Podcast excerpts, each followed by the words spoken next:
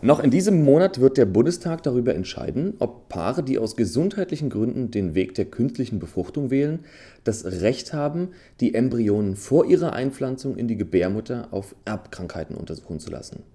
Das, was bei natürlicher Befruchtung als Pränataldiagnostik PND bekannt und legal ist, wird im Falle der künstlichen Befruchtung, der sogenannten In-vitro-Fertilisation, als Präimplantationsdiagnostik PID bezeichnet. Nun sieht es um die Zulassung der PID allerdings schlecht aus. Warum das so ist, wer aus welchen Gründen dagegen ist und wie stichhaltig diese Gründe sind, mit unter anderem diesen Fragen begrüße ich Sie zur heutigen Ausgabe von Philipp Möller im Gespräch, dem Podcast des Humanistischen Pressedienstes. Eine der wenigen Gruppen, die die Zulassung der PID befürworten, ist die Giordano Bruno Stiftung, deren Ethikkommission am 16. Februar eine Stellungnahme dazu veröffentlicht hat. Ein Mitglied dieser Ethikkommission ist Dr. Ulla Wessels, Professorin für praktische Philosophie an der Universität des Saarlandes. Hallo, Frau Dr. Wessels. Hallo, Herr Müller. Frau Dr. Wessels, bevor wir uns bei einem solch schwierigen Thema wie der PID verrennen, würde ich gern einleitend die Sach- und Rechtslage mit Ihnen klären. Was ist PID und welche Rolle spielen die Begriffe totipotent und pluripotent in diesem Verfahren? PID ist ein Oberbegriff für Untersuchungen, die an in vitro erzeugten Embryonen noch vor der Einpflanzung in eine Gebärmutter vorgenommen werden. In erster Linie wird bei diesen Untersuchungen gezielt nach einem genetischen Merkmal oder nach einem Chromosomenbild gesucht, das zu einer Fehlgeburt oder zu einer Erkrankung des späteren Kindes führen würde, zu einer schweren Erkrankung des späteren Kindes führen würde, mit dem Ziel, dann eben nur solche Embryonen zur Einpflanzung zu bringen, die das betreffende genetische Merkmal oder das betreffende Chromosomenbild eben nicht aufweisen. Jetzt lassen wir mal die Polkörperbiopsie außer Acht. Die liefert halt nur Informationen äh, über das Genom der Frau und nicht Informationen über das Genom des Mannes. Also wenn wir die außer Acht lassen, dann gibt es im Wesentlichen zwei Verfahren, Blastomerenbiopsie und Blastozytenbiopsie.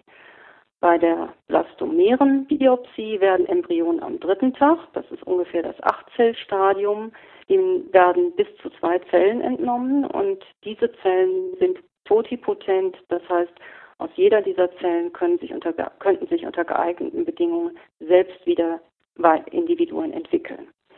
Und bei der Blastozytenbiopsie werden den Embryonen später, ungefähr am fünften Tag, Zellen nur aus der äußeren Zellschicht entnommen und diese Zellen sind nicht mehr totipotent, die sind nur noch pluripotent.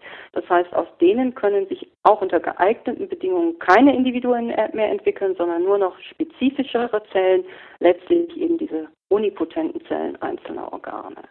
Das erstgenannte Verfahren ist das, was in der Mehrzahl aller Fälle weltweit zur Anwendung kommt. Also in dem Maße, wie PID überhaupt angewendet wird, kommt es in dem erstgenannten Verfahren in der Blastomerenbiopsie zur Anwendung. Mhm. Gut, zu den Einwänden kommen wir ja später, aber schauen wir doch mal über unseren deutschen Tellerrand. Wie gestaltet sich denn die Rechtslage in unseren Nachbarländern? Ja, da bleiben wir, denke ich mal, in Europa. Äh, dort gestaltet sich die Rechtslage sehr unterschiedlich. In einigen Ländern, zum Beispiel in Österreich, Italien und der Schweiz, ist die PID per Gesetz verboten. Vielen europäischen Ländern hingegen ist sie erlaubt, aber nur mit Einschränkungen.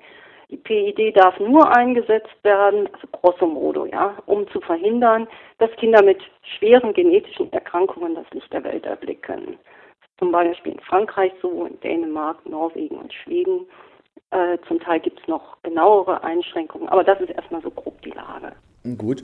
Könnte denn eventuell aus einem PID-Verbot in Deutschland und gleichzeitiger Erlaubnis der PID in Nachbarländern ein Problem entstehen? Gibt es da Konflikte? Ja, es könnte zu so etwas wie einem PID-Tourismus kommen. Also Paare, die es sich leisten können, machen in einem Land, in dem das erlaubt ist, von der PID Gebrauch weil sie eben in Deutschland nicht davon Gebrauch machen dürfen. Das wäre zweifellos unerfreulich, mindestens mit Blick auf die soziale Gerechtigkeit und vielleicht auch mit Blick auf den Rechtsfrieden. Aber wenn die PID tatsächlich moralisch so bedenklich wäre, wie einige meinen, dann sollte uns allein ein möglicher PID-Tourismus nicht vom PID-Verbot abbringen, denke ich. Mhm. Die entscheidende Frage ist wirklich, ist die Idee moralisch bedenklich, ja oder nein. von der Frage aus müssen wir das alles aufrollen und nicht von der Frage, was hätte es für Konsequenzen, wenn die anderen erlauben und sie dir verbieten. Ja. Gut, aber es ist schon so, also wenn, wenn das Ganze in Deutschland verboten wird und äh, meinetwegen in einem direkten Nachbarland ist es erlaubt, dann gibt es für Paare rechtlich die Möglichkeit, wenn sie die finanzielle Möglichkeit haben, in dieses Nachbarland zu fahren und ähm, äh, dort eine PID durchführen zu lassen. Prinzipiell wird's das, wird's die, würde es diese Möglichkeit geben, äh, da auch die Nachbarländer relativ starke Beschränkungen haben, äh, wird es nicht ganz so einfach gehen. Man kann nicht einfach hinfahren und sagen, jetzt machen wir das. Mhm. Also auch da sind viele Voruntersuchungen nötig äh, und äh, zum Teil sind Ethikkommissionen involviert, die entscheiden, ob es zur PID kommen soll, ja oder nein. Also so ganz einfach, jetzt wir haben das Geld und wir machen es, so geht es auch nicht. Gut. Wie, wie kam es denn in Deutschland überhaupt zu der Diskussion um das Thema PID? War die Rechtslage dazu eventuell nicht eindeutig? Wie kam es dazu? Also die Rechtslage ist leider nicht eindeutig.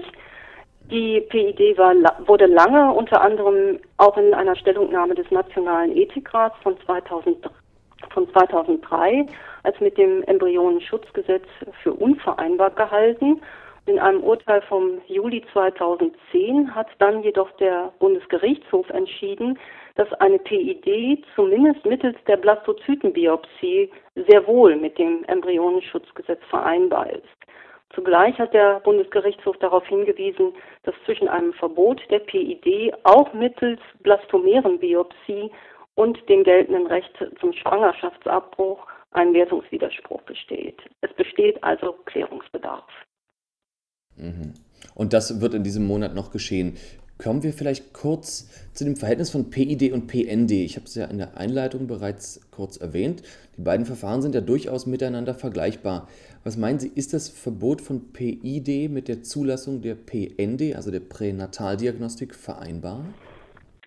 Ja, ich sehe da einen ähnlichen Wertungswiderspruch wie der Bundesgerichtshof zwischen einem Verbot der PID und dem geltenden Recht zum Schwangerschaftsabbruch gesehen hat. Wenn es erlaubt ist, Föten im Mutterleib auf bestimmte Erkrankungen hin zu untersuchen, warum sollte es dann nicht auch erlaubt sein, Embryonen daraufhin zu untersuchen? Ja, das scheint nicht klar zu sein. Klar, es gibt einen gravierenden Unterschied zwischen PID und PND. Embryonen bei denen durch PID bestimmte Erkrankungen festgestellt werden, werden gar nicht erst eingepflanzt, während die Föten, bei denen durch PND bestimmte Erkrankungen festgestellt werden, bereits in einem Mutterleib existieren. Aber in dem einen wie in dem anderen Fall entwickeln sich die Embryonen respektive die Föten in der Regel nicht zu Kindern. Sie werden entweder vor der Einpflanzung vernichtet oder aber eben abgetrieben. Und insofern gilt, Wer die PND für moralisch vertretbar hält, sollte auch oder vielleicht sogar gerade die PID für moralisch vertretbar halten, gerade deshalb, weil PID zumindest für die betroffenen Frauen mit geringeren Belastungen einhergehen dürfte als die PND. Ja, würde denn ein PID-Verbot eine Diskriminierung solcher Paare darstellen, die aus gesundheitlichen Gründen auf den Weg der künstlichen Befruchtung angewiesen sind? das sehe ich nicht, äh, wo da eine Diskriminierung wohnen könnte. Denn auch Paare, die aus welchen Gründen auch immer auf dem Weg der künstlichen Befruchtung angewiesen sind, könnten ja, wenn es denn geklappt hat, immer noch die PND nutzen. Also mhm. da sehe ich keine Diskriminierungsgefahr. Gut, jetzt zeichne ich das mal so ein bisschen nach. Da gibt es also ein Paar, was auf natürlichem Wege keine Kinder bekommen kann. Irgendwann entscheiden sie sich für die In-vitro-Fertilisation. Da gibt es ja auch bestimmte Voraussetzungen. Sie dürfen die PID nicht nutzen, lassen also das Ganze einpflanzen, um es dann auf relativ umständlichem Wege wieder im Mutterleib untersuchen zu lassen und dann genauso wie Paare, die auf gesundem Wege oder auf natürlichem Wege ihr Kind gezeugt haben, eventuell eine Abtreibung vorzunehmen. Habe ich das richtig nachgezeichnet? Ja, äh, also wie Sie sagen, das ist äh, in Anführungsstrichen umständlich. Aber die Frage war ja vorher, liegt darin nicht eine Diskriminierung? Und das sehe ich eben nicht. Naja. Okay, befürchten Sie denn, dass mit einem PID-Verbot auch eine Diskussion um die PND aufkommen könnte? Und was würden Sie von einem eventuellen PND-Verbot halten? Ehrlich gesagt befürchte ich das nicht. Äh, die PND ist, wenn ich das richtig sehe, in Deutschland einigermaßen gut etabliert und wird auch durch eine Diskussion über die PID nicht ernsthaft in Frage gestellt werden. Das ist jedenfalls mal meine Einschätzung dazu. Mhm. In der Stellungnahme der Ethikkommission der Giordano Bruno Stiftung werden drei positive Gründe für die PID genannt. Würden Sie uns die kurz nennen? Ja, also meiner Meinung nach sind das letztlich zwei Gründe. Äh, ich habe auch mit Herrn Schmidt-Salomon kurz darüber diskutiert. Ähm, wir sind dann doch bei drei geblieben, aber ich fasse die jetzt mal zu zwei Gründen zusammen. Okay, gut. Die PID bietet, also der eine Grund ist, die PID bietet Paaren, bei denen eben eine erhöhte Wahrscheinlichkeit besteht, dass sie ein Kind mit schweren genetischen Erkrankungen zur Welt bringen würden, die Chance, ein gesundes Kind zu bekommen. Oder alternativ, so sie keine Kinder adoptieren wollen, dann kinderlos zu bleiben. Mhm. Das ist der eine Grund. Der zweite Grund, die PID bietet Paaren die Chance, Kinder mit bestimmten erwünschten Merkmalen zu bekommen, zum Beispiel mit Merkmalen, die diese Kinder als sogenannte Retterkinder für andere Kinder geeignet machen. Zur Wahl stehen ja bisher zwei Varianten im Umgang mit der PID. Das ist einmal das Verbot der PID und die Erlaubnis der PID in sogenannten engen Grenzen. Welche engen Grenzen sind denn damit gemeint? Mhm. Das sind genau die engen Grenzen, von denen zuvor, als wir uns über die Rechtslage in unseren Nachbarländern unterhalten haben, schon die Rede gewesen ist. Die PID darf nur eingesetzt werden, um zu verhindern, dass Kinder mit schweren genetischen Erkrankungen das Licht der Welt erblicken. Also das ist die Haupteinschränkung und dann äh, sind weitere Einschränkungen noch denkbar, also Voraussetzungen, die bei den Paaren vorliegen müssen. Also da muss schon die Wahrscheinlichkeit, äh, dass es zu dieser Erkrankung kommt, aufgrund des Genoms der Eltern exorbitant hoch sein und so weiter und so fort. Solche Einschränkungen. Mhm. Und solche Einschränkungen. Mhm. Als Mitglied der Ethikkommission der Giordano Bruno Stiftung empfehlen Sie nun eine dritte Variante. Das ist die Erlaubnis der PID in erweiterten Grenzen. Was können wir darunter verstehen? Ja, also die Ethikkommission der Giordano Bruno Stiftung meint, die Idee sollte auch dann durch Gesetz erlaubt sein, wenn sie eingesetzt wird, um sicherzustellen, dass Kinder mit bestimmten erwünschten Merkmalen das Licht der Welt erblicken. Und zu denken ist dabei, wie schon erwähnt, insbesondere an Merkmale, die diese Kinder dann als sogenannte Retterkinder für andere Kinder geeignet machen. Dann gibt es ja eine ganze Menge Argumente, die gegen die Zulassung der PID ins Feld geführt werden. Die werden auch äh, in der Stellungnahme der Giordano Bruno Stiftung aufgegriffen. Ähm, ich würde gerne die Argumente mit Ihnen besprechen und vielleicht machen wir das einfach so, dass ich quasi einen PID-Gegner spiele, meine Argumente ins Feld bringe und die, Sie diese entkräftigen. Ist das okay für Sie? Äh, darf ich einen Gegenvorschlag machen? Ja, gerne, klar. Ja, also ich, ich habe mir auch so ein paar Argumente zusammengesucht, die klassischerweise äh, in dieser Debatte eine Rolle spielen. Und ich würde gerne kurz diese Argumente kurz durchgehen. Zum Teil decken sie sich mit denen in der Stellungnahme der Giordano Bruno Stiftung, der Ethikkommission der Giordano Bruno Stiftung. Zum Teil weichen sie aber davon auch ein bisschen ab und sind insofern vielleicht in diesem Kontext ganz interessant. Was meinen Sie? Okay, ja, wir können das gerne auch so machen. Ja, ja. Dann legen Sie doch einfach mal los. Okay. Ein Argument ist das Speziesargument, was gerne gebracht wird. Dieses Argument besagt, allein die Zugehörigkeit zur Spezies Mensch reicht hin, einem Individuum ein in seiner Würde begründetes Lebensrecht zuzusprechen. Aber dass allein die Zugehörigkeit zur Spezies Mensch dafür hinreicht, ist mehr als fraglich. Für gewöhnlich sprechen wir einem Wesen nun dann ein Recht zu, wenn dieses Wesen bestimmte subjektive Interessen hat und durch das die durch das Recht dann halt geschützt werden. Und warum sollten wir das im Fall des Lebensrechts anders handhaben? Also das war das erste Argument und eine kritische Stellungnahme dazu. Zweites Argument ist das sogenannte Kontinuitätsargument. Es verweist in Ergänzung zum Speziesargument auf den Umstand hin, dass in der Entwicklung eines menschlichen Individuums keine, dass es da keine Zäsur gibt, von der, von der ab man dann so ein in seiner Würde begründetes Lebensrecht zusprechen kann und vorher absprechen. Mhm. Aber es ist äh, gar nicht klar, dass es euch eine Zäsur nicht gibt.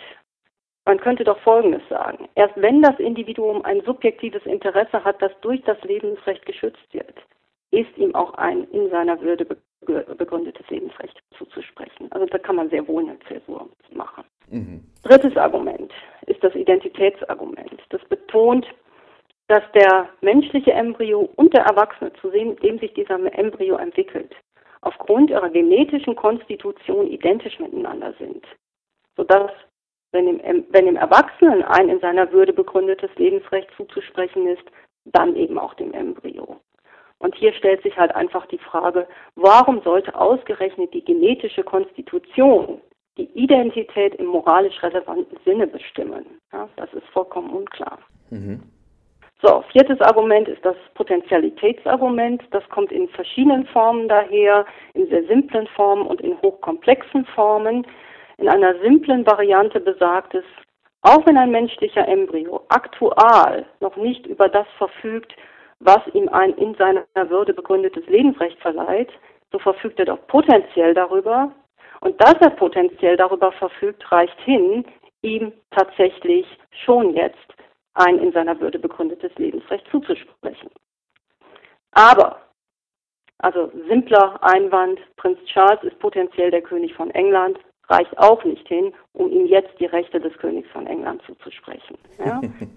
äh, das ist, wie gesagt, eine sehr simple Variante des Potentialitätsarguments gewesen. Das ist simpel, in dieser simplen Variante ist es simpel zu widerlegen, aber Potentialitätsargumente kommen in hochkomplexen Formen daher und sind dann weit schwieriger zu widerlegen. Also ich glaube wirklich, dass in diesen Potentialitätsargumenten die stärksten Argumente der Gegner stecken und mit denen müssen wir uns letztlich auseinandersetzen, mit diesen Argumenten, wenn wir wirklich gute Gründe haben wollen, äh, Abtreibung zu erlauben, PID zu erlauben, etc. pp.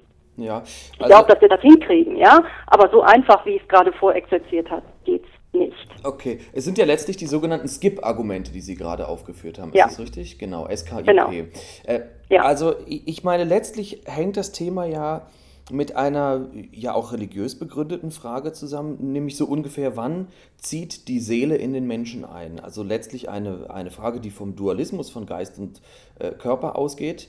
Äh, äh lässt sich das denn überhaupt so noch beantworten? Dass die Skip-Argumente auf religiösen Prämissen basieren, äh, ist alles andere als klar. Ich denke, man kann sich der Skip-Argumente bedienen, ohne explizit oder auch nur implizit vom Einzug der Seele in den Körper zu reden. Diejenigen, die darüber reden, sind sich bekanntlich nicht einig darüber, wann dieser Einzug eigentlich statt hat. Einige meinen, die Seele wohne bereits im Spermium des Mannes, andere meinen, sie ziehe mit der Befruchtung ein, wieder andere glauben, sie komme an, wenn der Körper menschliche Gestalt annimmt und so weiter. All diese Thesen erscheinen vor dem Hintergrund eines naturalistischen Weltbildes gleichermaßen bizarr. Was hingegen nicht bizarr erscheint, ist dies. Bewusstsein setzt bestimmte neuronale Strukturen voraus, kann also nicht vorhanden sein, wenn nicht auch diejenigen, wenn, wenn auch nicht diejenigen neuronalen Strukturen vorhanden sind, in denen dann Bewusstsein realisiert ist. In diesem Sinne von einem Dualismus von Körper und Geist oder sogar, wenn es denn beliebt, vom Einzug der Seele in den Körper zu reden, ist sicher auch vor dem Hintergrund eines naturalistischen Weltbildes harmlos. Ja, bevor wir ähm, zur Stellungnahme des Ethikrats des Bundestags kommen, hätte ich hier doch noch ein Argument eines PID-Gegners, was ich ja. einfach gern von Ihnen entkräftet haben würde. Die ja. Zulassung der PID beleidigt behinderte Menschen, weil sie deren Leben als nicht lebenswert herabsetzt. Deshalb müssen wir sie verbieten. Was ist dazu zu sagen? Also ich glaube, dass äh, dieses Argument nicht haltbar ist. Unbestreitbar ist zunächst mal, dass infolge der PID Auswahlentscheidungen getroffen werden. Da kommen wir nicht drum rum. Diese Auswahlentscheidungen könnten in der Tat schon als solche diskriminierend sein, indem sie eben ein Unwerturteil in Anführungsstrichen enthalten, oder sie könnten zur Diskriminierung von Menschen mit bestimmten Erkrankungen führen, also Menschen, die schon mit diesen Erkrankungen leben. Ich finde, dass, dass wir diese Bedenken nicht auf die leichte Schulter nehmen sollten. Wir sollten uns von denen aber auch nicht die Chancen, die die PID bietet, äh, nehmen lassen. Ich glaube, dass wir zugleich bestimmte Erkrank Erkrankungen verhindern und sicherstellen können, dass diejenigen, die an diesen Erkrankungen leiden, trotzdem noch die bestmögliche Versorgung bekommen. Aber darauf müssen wir auch aufpassen. Ja, also letztlich läuft es ja darauf hinaus zu sagen, ähm, die Beurteilung bestimmter Krankheiten als schwierig für den Menschen ist nicht gleichzusetzen mit einer Diskriminierung der Menschen, die unter der Krankheit leiden. Richtig. Also ist sowieso nicht gleichzusetzen damit und ähm, dann ist immer noch die Frage, aber führt sie nicht dazu, ja? Also wir können uns doch durchaus folgende Szenarien vorstellen. Wir können bestimmte Krankheiten verhindern durch PID. Wir können verhindern, dass Menschen mit bestimmten Krankheiten geboren werden. Mhm. Schafft das nicht einen enormen Druck für alle möglichen Paare von dieser Möglichkeit, tatsächlich Gebrauch zu machen und diejenigen, die davon nicht Gebrauch machen und dann tatsächlich ein Kind mit solchen Erkrankungen in die Welt setzen. Mhm. Äh, was bedeutet das für diese Paare? Was bedeutet das für die Kinder dieser Paare? Ja? Kriegen die tatsächlich noch die optimale oder Unterstützung, die sie dann brauchen, oder mhm. kriegen sie sie nicht mehr mit dem Argument, das hättet ihr doch verhindern können. Jetzt äh, verlangt bitte schön nicht äh, die ganzen medizinischen Ressourcen, die ihr benötigt, um das Problem in den Griff zu kriegen. Ja? Mhm. Also da muss man schon sehr vorsichtig sein, denke ich. Genau, und solche Eltern müssten letztlich sagen, Moment mal, ein Recht auf PID ist noch keine Pflicht auf PID, wir haben uns dagegen entschieden. Ja, ganz genau. Aber äh, das musste man auch eben wirklich sehr deutlich machen, ja, dass mit dem Recht auf PID nicht irgendwann tatsächlich die Pflicht zur PID einhergeht. Ja. Wenn vielleicht auch äh, nur implizit oder unausgesprochen. Ne? Ja, ganz genau. Ja. Über die Erwartungshaltung aller anderen, ja. Ja, gut, kommen wir mal zu der, zu der Stellungnahme des Ethikrats des Bundestages. Äh, da werden zwei Voten abgegeben am Ende. Also es ist erstmal ein sehr, sehr umfassendes Dokument, um die 80 Seiten, äh, im Gegensatz zu den sechs Seiten der Stellungnahme der, der Giordano Bruno Stiftung. Ähm, und am Ende gibt es zwei Voten, und zwar spricht sich äh, ziemlich genau die Hälfte für eine Zulassung der PID in engen Grenzen aus und etwas weniger als die Hälfte stimmt für ein Verbot der PID, wohingegen es ein Sondervotum gibt. Vielleicht gehen wir das mal kurz durch. Was halten Sie davon, dass, dass die Stellungnahme der, des Ethikrates so gespalten ist? Hm, ja, ich fürchte, ich verstehe die Frage nicht ganz, aber mir fällt Verschiedenes dazu ein. Dass die Stellungnahme gespalten ist, mag unerfreulich, unerfreulich für diejenigen sein, die sich von ihr eine klare Direktive erwartet haben. Doch das dürften, so vermute ich, die wenigsten gewesen sein. Zweitens, kein einziges Mitglied des Ethikrats hat sich für eine Erlaubnis der PID in erweiterten Grenzen ausgesprochen. Wie Sie bereits gesagt haben, hat sich gut die Hälfte der Mitglieder für eine begrenzte Zulassung ausgesprochen und etwas weniger als die Hälfte für ein Verbot. Eckhard Nagel hat ein Sondervotum abgegeben, von dem mir allerdings nicht ganz klar ist, inwiefern es überhaupt ein Sondervotum darstellt, scheint mir im Endeffekt mit dem Votum für eine begrenzte Zulassung der PID zusammenzufallen. Dass sich kein einziges Mitglied des Ethikrates für eine Erlaubnis der PID in erweiterten Grenzen ausgesprochen hat, wundert mich nicht. Zu groß ist die Befürchtung, dass eine solche Erlaubnis dazu führen würde, dass Kinder nur als Mittel zu Zwecken gezeugt und geboren werden, die nicht ihre eigenen Zwecke sind. Ob die Befürchtung berechtigt ist, sei dahingestellt, groß ist sie auf jeden Fall. Drittens, auch die GBS, äh, die sich für eine Erlaubnis der PID in erweiterten Grenzen ausspricht, könnte sich letztlich freuen, wenn in Deutschland die PID gemäß dem Votum der wenn auch knappen Mehrheit der Mitglieder des Nationalen Ethikrates begrenzt zugelassen würde. Das wäre immerhin ein Schritt in die richtige Richtung. Jetzt sieht es ja tatsächlich ein bisschen so aus, als hätten die Ablehnung äh, eben auch, äh, hätte die Ablehnung auch religiöse Gründe. Dazu äh, sagt die, die GBS, das ist okay, solche Gründe ins Feld zu führen, es ist aber nicht okay, als Gesetzgeber allen Bürgern der Bundesrepublik Deutschland diese religiösen Gründe als Pflicht aufzuerlegen. Wie stehen Sie dazu? Es geht, glaube ich, ja so oder so nicht darum, irgendwem irgendwelche Gründe als Pflicht aufzuerlegen, seien diese nun religiös oder nicht. Es geht darum, bestimmte Handlungen oder Unterlassungen verpflichtend zu machen und das vielleicht auch aus religiösen Gründen. Wenn es auch aus religiösen Gründen geschieht, ist dies so lange harmlos, wie es andere Gründe gibt, die allein hinreichend stark wären. Erst wenn es solche Gründe nicht gibt, ist es aber nicht mehr harmlos, bestimmte Handlungen oder Unterlassungen mit Berufung auf die religiösen Gründe verpflichtend zu machen. Zumindest gilt dies in einer Gesellschaft wie der unseren, das heißt in einer Gesellschaft, die, wie John Rawls es formuliert hat, durch die Tatsache des Pluralismus gekennzeichnet ist, also durch die Tatsache, dass die Bürgerinnen und Bürger verschiedene Weltanschauungen haben, und zwar zu einem erheblichen Teil Weltanschauungen, die eben nicht mehr religiös fundiert sind. Ja, zum Abschluss hätte ich noch eine Frage, die vielleicht auch nicht ganz einfach ist. Haben Menschen das Recht auf gesunde Nachkommen? Tja, also erstens weiß ich sowieso nicht so genau, worauf Menschen eigentlich Rechte haben. Also ich tue mich selbst mit dem Rechtsjargon einigermaßen schwer. Aber so viel weiß ich. Äh, viele Menschen haben ein Interesse daran, gesunde Nachkommen zu bekommen. Und diesem starken Interesse sollte durch eine Zulassung der PID in meinen Augen gedient werden. Ich denke, das war ein wunderbares Schlusswort. Danke an Sie, Frau Professor Wessels. Danke, Herr Möller, für dieses Gespräch. Ja, gern. Und mit diesen Worten verabschiede ich mich auch von Ihnen, liebe Hörerinnen und Hörer. Danke Ihnen fürs Zuhören. Bis zum nächsten Mal bei Philipp Möller im Gespräch, dem Podcast des Humanistischen Pressedienstes.